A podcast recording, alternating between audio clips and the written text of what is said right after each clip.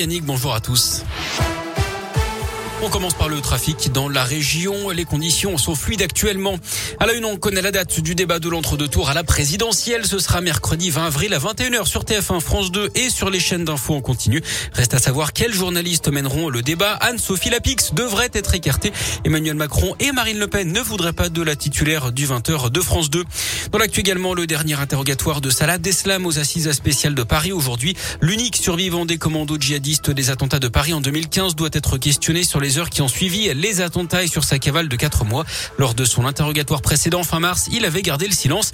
Lui qui aurait fait marche arrière en actionnant pas sa ceinture d'explosifs le soir des attaques qui avaient fait 130 morts à Paris et à Saint-Denis.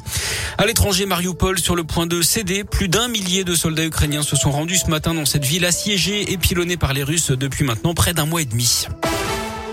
Le compteur de sa voiture s'était bloqué à 125 km heure après le choc. Le tribunal de Bourg-en-Bresse, dans l'Ain, a condamné un chauffard responsable de la mort d'une infirmière à Jugerieux en août 2021 à 7 ans de prison ferme.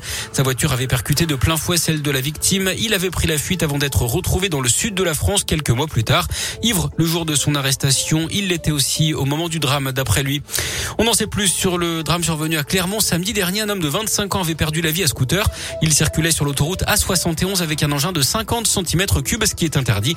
D'après la montagne, il avait été percuté par l'arrière alors qu'il livrait un repas à domicile. Sous le choc, il avait été éjecté du deux roues avant d'être percuté par d'autres véhicules. Une autopsie doit être réalisée pour déterminer les causes exactes de son décès.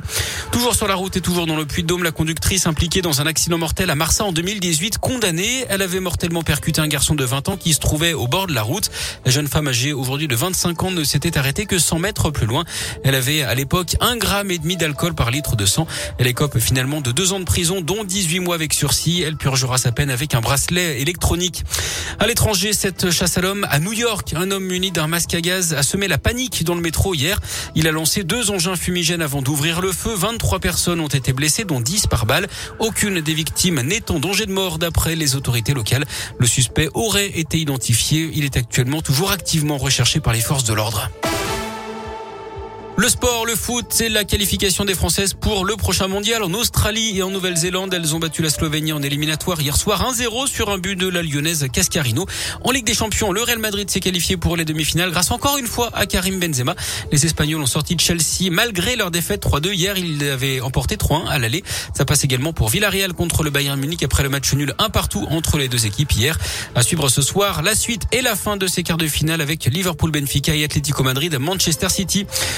La défaite de Rouen face à Lasvel hier 91-82. La Gielbourg de son côté l'a emporté 92-55 contre, contre Gravelines. Eh ben, merci beaucoup.